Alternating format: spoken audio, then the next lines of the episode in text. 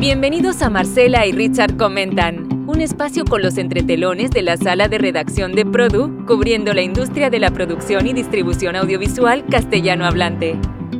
Bien, Marcela, una semana bien activa, ¿no? La verdad, esa sala de redacción de Produ ha estado a millón, mucha gente sin dormir. En mi caso, ¿no? La verdad que he dormido poco, debo confesarlo. ¿Qué tal, Marcela? Gracias. Hola, Richard. Sí, una semana ocupada. Estuvimos haciendo la revista y, bueno, otros, otras publicaciones y bueno, eh, nos, nos, mantuvimos bien ocupados porque esta semana justamente sucedió el NATPI Virtual Miami, que es, bueno, eh, este mercado que fue el, único físico que tuvimos en 2020 y que, bueno, este 2021, aunque nadie lo pensaba, fíjate vos, está virtual también. Sí, bueno, yo inclusive eh, eh, cuando vi NATPE Virtual Miami, yo, yo sí le pregunté a, a, Keka, nuestra editora nocturna, Keka, ¿se llama así, la verdad? Y me dice, claro, es Miami. Y después pensé, claro, porque es que el NATPE tiene varios eventos. Porque ya cuando uno hace un, evento virtual, o sea, ahí no hay ciudad, el mundo es el mundo virtual.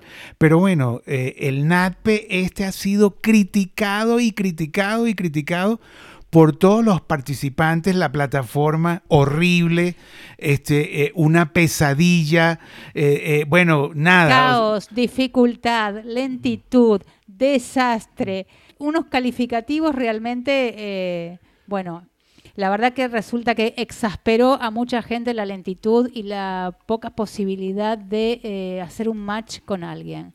Eh, hay quienes me decían, uno escribe y nadie te responde. Distinto fue el MIP Cancún en ese sentido. Sí, ¿eh? bueno, y nosotros la verdad nos, debo decirlo, nos pusimos valientes, ¿no? Y, y, tratamos de interpretar a la, a la industria y nuestro titular de hoy fue Sin encanto muy criticado el NATPE y bueno, y totalmente eh, no, no llegamos a decirle fracaso, la verdad, pero sí llegamos a decirle caro, porque, eh, Marcela, hablamos como con cuántos compradores, eh, no sé, muchos en diferentes países y todos enojados. Y digo que nos, eh, nos, nos pusimos valientes, nos envalentonamos, iba a decir, pero bueno, como es una palabra un poquito no usada, y como ando cansado, mire, se me fue ahorita, nosotros decimos un gallo. pero bueno, por lo general, nosotros eh, somos un poquito más complacientes con, nuestra propia industria, con estos eventos, ¿no? Porque en cierta forma tenemos mucho tiempo cubriéndolo y son nuestros amigos, ¿no? Y, bueno, y el NATPE es un hábito, eh, este NATPE debe estar por más de 54 años, todos los años los, los compradores y los vendedores reuniéndose y, bueno, para, para, no solo comprar y vender, sino coproducir a medida que ha ido, que ha ido evolucionando la industria en todos sus quehaceres, ¿no? Y entonces criticar algo que es parte de, nuestro, que, nos ha visto crecer eh, y que hemos crecido. NATPI y tantos otros mercados, realmente, claro, uno, uno, uno tiene cariño también porque son mercados que han ayudado a crecer a nosotros y a, y a, y a muchos medios y a muchas eh, empresas y clientes y también obviamente han crecido ellos.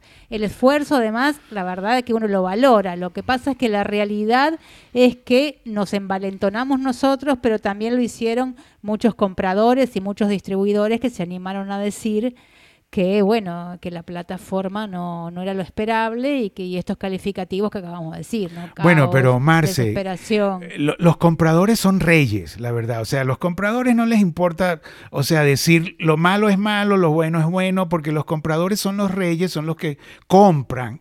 Los distribuidores, eh, eh, bueno, más o menos porque, bueno, se deben a los compradores en cierta forma. Y nosotros, los medios, nos debemos a todo el mundo, la verdad, porque nosotros somos un medio promocional que, que, tiene otros, eh, otros valores, otras reglas, o sea, y, nosotros y Produ, debo decirlo, nació para promocionar nuestra industria castellano hablante desde hace 32 años y hemos sido parte de todo este crecimiento y yo personalmente siempre dije, no vamos a hablar mal de nadie y eso nos ha funcionado, pero bueno, la pandemia cambió cambió todo Y, yo pienso que nuestro periodismo promocional tiene que interpretar esto porque realmente eh, eh, ha cambiado, ¿no? O sea, todo está cambiando, Marcela, ¿no? Bueno, en el fondo, sí, digamos, todo esto ha pateado el tablero, pero es cierto también que, digamos, tiene que ver con, con, una línea editorial de seguir contribuyendo para la industria. Porque no decirlo y dejar que las cosas continúen sin salir como es esperable y como es bueno para la industria tampoco, es, eh, tampoco está bien, ¿no? Eh, y de hecho, bueno, algunos distribuidores también se animaron a hablar. Eh, tal vez un poco más, más suaves han sido. Pero todavía no dicen el nombre, ¿ah? eh, perdona Marce, pero todavía hay muchos este, clandestinos que, que, nos los dicen, pero que ah, pero mira, no me mencione.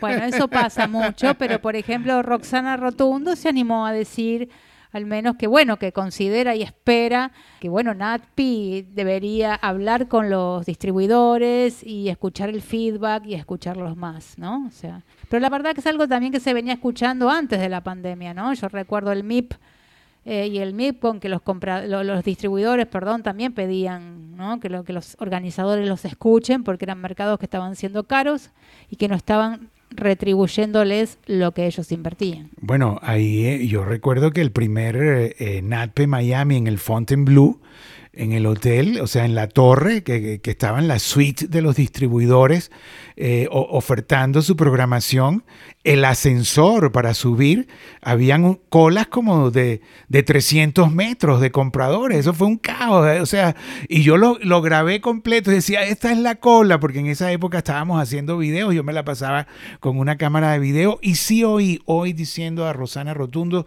eh, algo así como decía, bueno, ya el, el NATPE venía ahí medio desorganizado, y yo en este no quise participar porque, bueno, me imaginé cómo iba a ser eso virtual. Y bueno, y, ah, Luis Guillermo Camacho, que te lo dijo a ti, Marce, ¿no? ¿Qué, ¿Qué fue lo que dijo Luis Guillermo? Bueno, Luis Guillermo dijo que la plataforma era justamente muy dificultosa, que era un desastre y que las reuniones que él tenía por, por la plataforma no las pudo concretar y que finalmente él, como tantos otros, terminaron haciendo las reuniones por Zoom. Eh, lo que es bastante, bueno, eh, habla bastante mal de, de ¿no? Porque se supone que las reuniones tenían que ser ahí. De todas maneras, creo que hay unos puntos importantes, ¿no? De este mercado y de los otros.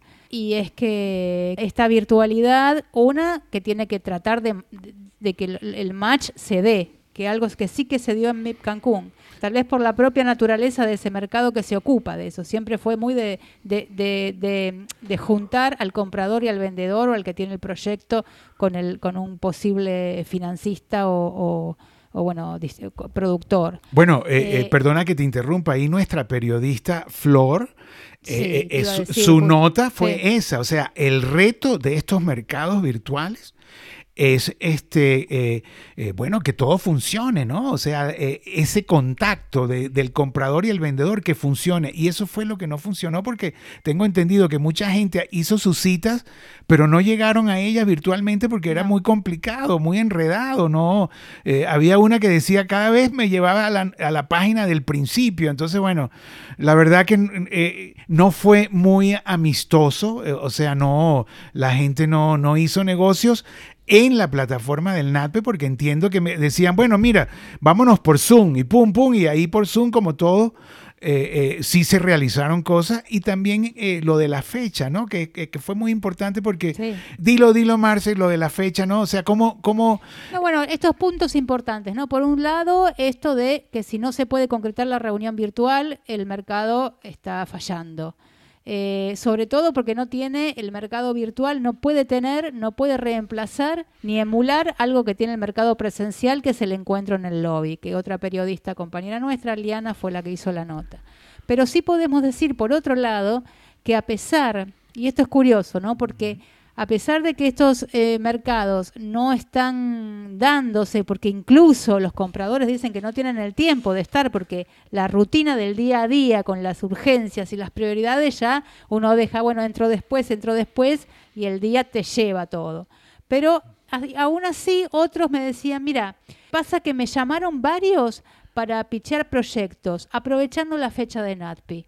¿Por qué? Porque hay una costumbre, es enero, principio de año, se acostumbra a pichar proyectos y no lo hacen en la plataforma de NATPI, lo hacen por fuera. Pero sí en la fecha. Bueno, eh, el, el, el, perdón que te interrumpa, pero el screening de Globo, que bueno, que era su screening famoso, eh, presencial, cuando eso existía, o sea, Globo, eh, reunía a toda la industria castellano hablante, todos los compradores, en un desayuno el, el día 2 del NATPE, y ese desayuno era famosísimo porque uno veía allí a todos, y además la presentación de Globo siempre fue espectacular. Este, eh, pero Globo hizo su screening fuera del NATPE con su propia plataforma, ¿cierto, Marcela? Sí, exacto. Lo hizo el viernes 15, fuera, antes de que arrancara el NATPE. Y con eso, bueno, se aseguró ¿no? un lugar en, la, en las agendas de los medios. Recordemos, Globo viene, este es el primer mercado, aunque sea virtual, es el primer mercado que se presenta ya como la compañía reestructurada con todos sus, sus, todas sus eh, compañías, ya sea televisión abierta, paga, productoras, todo bajo una misma marca Globo. Eh, la, bueno, hace, poco, de hecho, a fines del año pasado hemos anunciado que, incluso se solapaban varios puestos y mucha gente quedó fuera de Globo. Sí, una de ellas fue María Alejandra Moreno, ¿no? Nuestra amiga, ¿no? Que una de las grandes vendedoras de, Globo que quedó afuera, ¿no? Que esto creo que ya lo, comentamos, pero fíjate, Marce, que y Silvio Abreu, que estuvo en la dramaturgia tantos años, pero bueno, es otro perfil ahora el que tiene eh, Globo. Marce, eh, pero de allí que tú lo cubriste, o sea, tú, tú fuiste la, la que cubrió el, el, Globo, ¿no? Su screening de Globo, su, eh, su presentación virtual, donde presentaron su, su, contenido, pero ahí además estuvo uno de los mariños, de los dueños, ¿no? Paulo, tengo entendido, Paulo ¿no? Mariño, sí, Qué bueno, eh. del directorio, y bueno, sí, claro, son como, como sucedía en el evento físico, los ejecutivos más altos son los que participaron de, del upfront. No, y estuvo también nuestro, nuestro amigo este, Correa, ¿no? Sí, así es. Y Ángela Cola, que también a mí me parece una persona tan, tan, tan, tan divina ella, ¿no? Bueno, pero, de, allí retomo, eh, eh, Marce, una de tus notas eh, donde afirmaban, y ahí se afirmó Globo, que el consumidor había cambiado los intereses, ¿no? O sea, era, era otro consumidor. Que lo diga Globo eh, es, importante porque, bueno, o sea, Globo lo ven 70 millones de brasileros, tengo entendido. O sea, o sea Globo es Globo. Eh, Globo lo ven 70 millones de brasileros y tiene sus contenidos distribuidos en todo el mundo. Ellos eh, hablaron de un consumidor moderno, Hablaron de la inversión que han hecho en tratar de escuchar a este nuevo consumidor, a descubrir quién es y sobre todo estar atentos y a tono con los cambios sociales. Y lo curioso es que es eh, fuera, o sea, eh, eh, ver cómo está la sociedad, pero también, o sea, en temas de género, de intereses por la ecología, de cuidado del planeta, de justicia social y, en materia de género, lo interesante, y de diversidad en general, ¿no? De diversidad en general, y no solo para sus producciones, sino también para el equipo. Y entonces están contratando muchas mujeres, jóvenes y también personas de color. O sea, porque esa misma diversidad que quieren reflejar en los contenidos la están poniendo en sus propios equipos. Y eso, bueno, es un cambio importante. El catálogo de Globo ahora o sea, Globo siempre fue telenovelas, pero hace un tiempo las producciones de Globoplay empezaron a tener eh, un, lugar más central en los catálogos, ¿no? Porque, bueno, eh, ya sabemos que las series este, son las que están calando las plataformas. Consideran que Globoplay además puede ser un jugador eh, muy importante para competir con los grandes como los Amazon y los Netflix y demás. O sea, ellos plantearon eso con mucha con mucha asertividad, ¿no? Eh, que, que, se puede, así como están a la par, se consideran de un Netflix o cualquier otra OTT. Mira, y ahora que hablas de la inclusión, que bueno, en, en Brasil, o sea, todo lo que son los afrodescendientes es grande, ¿no? Y, bueno, y están en todas partes, en todo, digo, en todos los, eh, los estratos eh, políticos, económicos, todo, ¿no? Pero lo que te quería decir era, eh, hablando de la inclusión, en Netflix acaba de anunciar que su serie Bridgerton, sí, así, ¿no? Bridgerton, que es la que bueno, que es la realeza inglesa eh, de, época donde eh, eh, hay gente de color, negros, ¿no? O sea, el protagonista y la reina, inclusive la reina en Buckingham Palace, es, o sea, no es blanca, blanca, blanca total. Y el, y el galán es negro, ¿no? Es, es de, de color.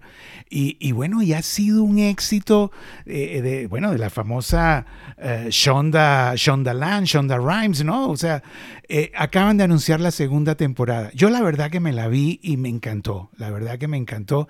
Además, es, interesante porque tiene que ver con nosotros los periodistas, porque toda la, toda la serie está basada en una revista, en, un blog, vamos, se, pudiese llamar ahora, pero es una revista en papel que la, que la distribuyes eh, que la distribuyen a, toda la, sociedad, la alta sociedad inglesa, llena de chismes. Eh, realmente el, el gran protagonista de esa serie es el, el Pasquín, es, es, una revistica semanal que habla todos los chismes. y, y, mira, buenísima la serie y acaban de anunciar hoy mismo, por eso lo estoy comentando ya que hablamos de la inclusión. Pero sigamos, ¿quién más protestó del NATPE, la verdad? ¿Cómo, o sea, nosotros, este, nosotros interpretamos y, y, digo de nuevo, o sea, Produ interpretó el, el sentimiento y la protesta de la gente. Yo esta mañana hablé con Patricio Hernández, que es director ejecutivo de Megamedia de Chile. Eh, bueno, él no se quejó, eh, pero no, lo que me decía era que simplemente no pudo entrar, pero porque me dijo no porque no quisiera, sino porque la rutina me lleva. Ellos están, de hecho, hoy en día produciendo cuatro teleseries en forma simultánea, como si no hubiera pandemia. Eh, solo me dijo que es la rutina de siempre, hoy es hazaña, ¿no? Me gustó esa frase de que lo que era rutina, hoy es una hazaña producir esto. Pero bueno, me decía que no pudo entrar, no porque no quería, sino, y que de todas maneras, que fue lo que titulamos hoy nuestro daily de NATPI, es que él considera que los eventos virtuales eh, o que los mercados virtuales dejaron de ser eventos y se transformaron en una rutina digital. Entonces, ¿no? Pierden esa, esa presencia, ese protagonismo. Eh, en conclusión, la verdad creo que no están funcionando los mercados virtuales. Obviamente es lo que lo que hay en esta Bueno, la gente se cansó, Marcela, un poco. Primero porque las plataformas son este, confusas en cierta forma, inclusive las que, las que mejores, las que mejores este, eh, atienden y, son eficientes, vamos a llamarlas así, también son, tienen su cosa, o sea, no es una... Y, la gente yo creo que se cansó en cierta forma, después de un año eh, casi en cuarentena, encerrado, lo que quiere es salir y, allí eh, Coti Cagliolo, vamos, eh, la voy a... La voy a a citar porque ella puso un post en Facebook, porque bueno, ella vive en México, e, es, paisana tuya, es argentina, es la encargada de Fremantle, México y, de, y creativa de toda la región, o sea, una mujer encantadora, creo que hemos hablado varias veces de ella aquí, bueno, pero ella puso un, un, post bien, bien fuerte, dice, mira, porque tú te cansas de la pandemia no quiere decir que el COVID se acabó, más bien está evolucionando y bueno, inclusive nuestro, nuestro amigo... Eh, Pigmenio Ibarra, mexicano, productor, fundador de Argo, junto a mi amigo Hernán Vera, que en paz descanse, bueno, está está contagiado, inclusive fue uno de los temas de nuestra sala de redacción, publicamos eso, no publicamos, y yo recuerdo que dije, no, no vamos a publicar eso porque yo, yo creo que ya los contagiados no es noticia como, como eran en marzo, en abril del año pasado, que bueno, que si la gente de, de me recuerdo de, de, de, allí, de Argentina, este, ay, se me olvidó ahorita el nombre, pero bueno, ya no era noticia. Pero hoy en día el contagio es como mucho más común y es mucho más común conocer gente que se llegada, ¿no? Que se contagió. Antes tal vez era, no sé, un poco más lejano. Ahora, bueno, uno tiene conocidos que se han contagiado. Bueno, familiares, o sea, el COVID llegó, ha llegado a mucha gente. Ay, perdón, el COVID, eh, y bueno, y repito, es que eh, andamos cansados, como dijo Marcela, estamos haciendo un, boletín en la tarde, este, eh, además de nuestro diario de todos los días, que bueno, que a mí particularmente me, me trasnocha porque es la medianoche y estamos todavía viendo los titulares que vamos a publicar, qué sé yo. Estaba la revista digital que también nos tomó varios días, Marce, ¿no? Tú y yo los fines de semana trabajando con, con nuestra diseñadora. Ajá, con nuestra diseñadora Yuru, además que está siete, siete, horas arriba de nosotros. Eh, no, ella está en Valencia, España. Valencia, Valencia. bueno, me equivoqué de ciudad. Bueno, ha, ha, sido una semana, la verdad, bien fuerte para, para, para Produ por, por todas las noticias que nos llegan. Eh, y además esto del NATPE, que, que, que, la, que la industria reventó, o sea, dijo, ya no me la aguanto más, o sea, hay que decirlo, no sirvió. Pasa que también hay un cansancio de tanta pantalla, ¿no? Ya llega un momento que uno quiere otra cosa, despejarse, salir. ¿Qué más, Marce? ¿Qué más hay por ahí? O sea, lo de Globo, entonces, hay un nuevo consumidor, hay, hay que interpretar a toda esa gente y bueno, y, nuestra industria del entretenimiento que, que, realmente refleja lo que está pasando, refleja culturalmente, eh, tiene, bueno, que, hacer, que, rehacer sus libretos. Hay, hay nuevas... Eh, Estar a tono de los cambios sociales, ¿no? Yo recuerdo hace no sé si 10 años, pero hay, mm, me acuerdo que había una telenovela que tenía un, homosexual y la habían vendido a Chile y era todo un tema de cómo iban a presentar al homosexual. Era, ¿no? Hoy en día, o sea, al contrario. Es normal. Decir, bueno, no solo es normal que, está bien, sino que, o sea, que, han llegado a, hacerlo normal, que está bueno, quiero decir, hacerlo en el sentido de que eh, la comunidad ha logrado que hoy esto sea eh, algo tomado, algo natural que ya lo era pero ya no se plantean este tema de, bueno, ¿cómo vamos a hacer para que la audiencia más o menos lo acepte? Esto ya está. Está, es, muy bueno esto, ¿no? Que ya esta, esta diversidad se acepte porque significa que la sociedad, bueno, ya va evolucionando. una cosa de Globo que te quería decir, esto, bueno, ellos están haciendo las series de Globo Play y demás, sin embargo, no dejan las telenovelas y dejaron muy claro que gracias a las, al rerun de telenovelas que pusieron en 2020, pudieron mantener no solo la audiencia, sino también la pauta publicitaria. Bueno, es que yo creo, Marcela, yo creo que nadie dejó las telenovelas, inclusive Televisa, que bueno, que vivió su crisis y habló de la, de la novela revolucionaria, que por cierto fue Enrique Torres, el escritor argentino, a quien llamaron para que escribiera la, la primera telenovela revolucionaria en, la, en, el, en el reinado de Pepe Bastón. Y Pepe Bastón recuerdo que decía, mientras yo exista aquí de jefe, siempre vamos a seguir las telenovelas. Pepe salió, entró Isaac Lee y hubo así como un periodo donde la telenovela estuvo cuestionada. Llegó Patricio Wills con, con series de 25 capítulos y los remakes que llamó La fábrica de sueños de las principales y bueno, y, y salieron muchos productores y hubo realmente una gran revolución allí en Televisa San Ángel.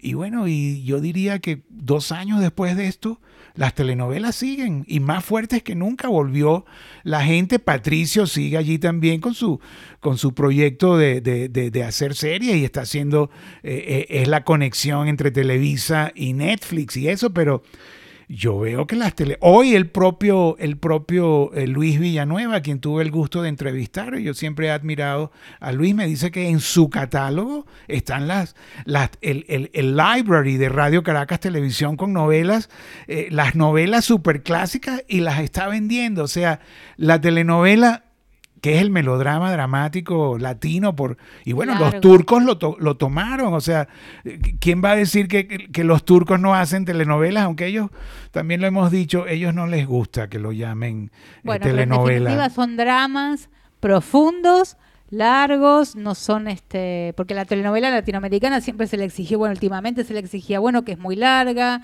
que es muy lenta, y sin embargo el drama turco es, es largo y lento, y sin embargo le, tiene un éxito fenomenal. Hablando de clásicos, Globo está haciendo Pantanal, que es una novela que hizo Red de Manchete en 1990, que hoy es Red de TV, y que fue una novela que... Un éxito, ahí le ganaron a Globo, ahí le ganaron a Globo. Eh, Produ, que en esa época, Produ, que en esa época era revista, eh, cubrió muy bien esa novela Pantanal y se vendió mucho porque además era muy sensual y unía eh, los pantanos que tiene Brasil por allá, por creo que por el norte, ¿no? La selva, ¿no? Y era eh, unas mujeres bellas, casi este, con muy poquito vestuario. Bueno, fue una, realmente fue buenísimo, la verdad, Pantanal. Entonces que hay un remake ahora, ¿no?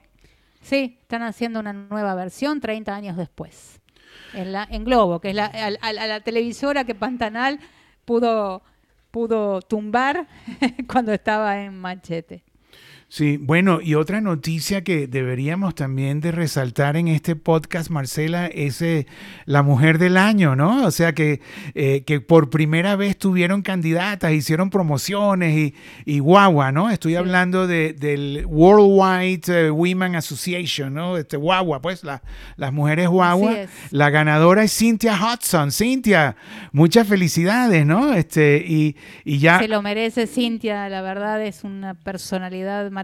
Creo que vos tenés una historia de, para contar, ¿no? Bueno, eh, yo debo decir personalmente, eh, eh, han, han, habido cuatro mujeres, mujeres del año de Guagua, que son puras mujeres, todas encantadoras. Bueno, ya hay hasta del África, es mundial, ¿no? Este, la primera fue Blanca Ponce y yo tuve el gusto, el honor, porque me llamaron de la directiva, me escogieron a mí para que yo abriera el sobre. Y yo, bueno, de, de tuxido, de smoking, llegué, eso fue hace como cuatro años, llegué con mi telefonito en vivo. Fue cuando... Ah, eh, me acuerdo. Cuando, cuando se arrancó la... Eh, bueno, ahora vamos a transmitir en vivo, gracias a Facebook que nos dio esa, esa, esa gran posibilidad de un, dos, tres y ya, pum, en vivo con un teléfono.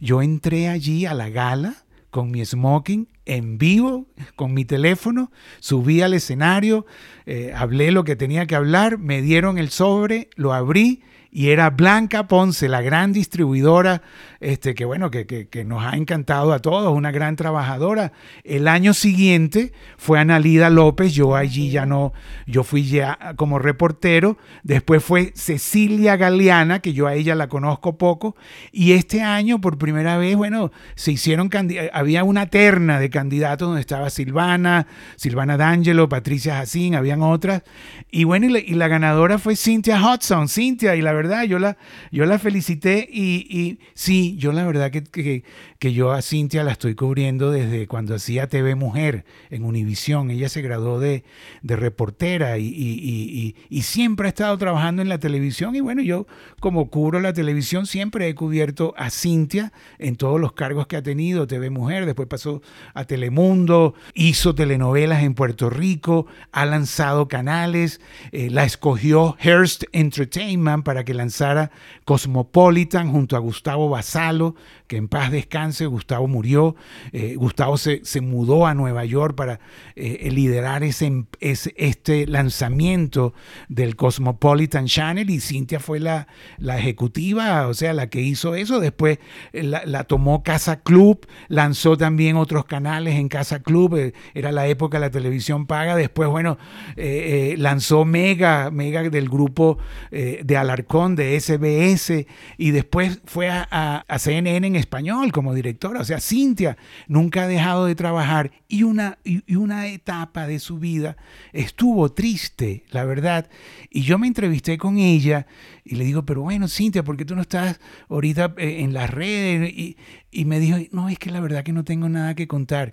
Y, y, y me, bueno, me, me contó el, lo que estaba pasando con una de sus hijas que, que estaba enferma, ¿no? Y, no sabían qué tenía y era grave y no sé qué. Y bueno, te, estaba también eh, con, eh, con, problemas con, con, con, su marido de aquella época, eh, el señor Fernández, ¿no? Porque era Cintia Hudson Fernández, ¿no? Y, y bueno, y de repente eh, Cintia se enamora, se separa de, del Señor, la hija se cura y renace Marce, pero con una fuerza y comenzó a poner post en Facebook y su vida privada y, se casó y bueno, y ahorita es una de las grandes este, posteadoras, de las grandes publishers de, Facebook y, todo, y todos la seguimos y debo decir que Cintia con todos los este, esta, etapa, vamos a llamarla así, triste que tuvo, que, que además me la contó tan, tan, tan, íntimamente que, que, me hizo llorar, porque yo te he contado, ¿no? Que a mí cuando me emocionan se me salen las lágrimas, ¿no? Yo lloro en las películas, en las series, y, y, me dio pena con Cintia, ¿no? Porque ella contándome yo ahí llorando como... Pero bueno, este, Cintia, te felicitamos y, acabo de poner un post ahorita en Facebook, porque, eh, bueno, eh, en Facebook no, no, nos, nos comunicamos y le digo, Cintia, felicitaciones, y ella me responde y me, y me dice... Me siento honrada por este reconocimiento entre tantas mujeres talentosas, amigas y excepcionales. Gracias a Se lo Guagua. merece, la verdad. Dice, gracias a Guagua, a Guagua y a todas las mujeres de la industria audiovisual por el apoyo y el cariño siempre.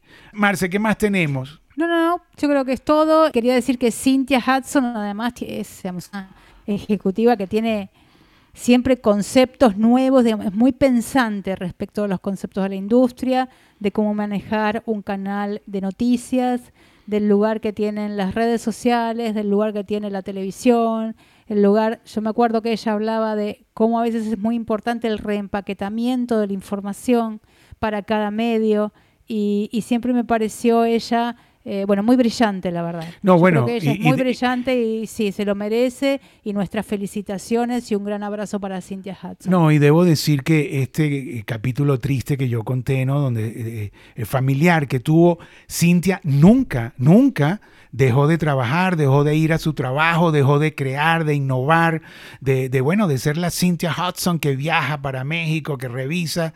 Y bueno, nos quitamos el sombrero ante esta mujer que nos ha enseñado tanto.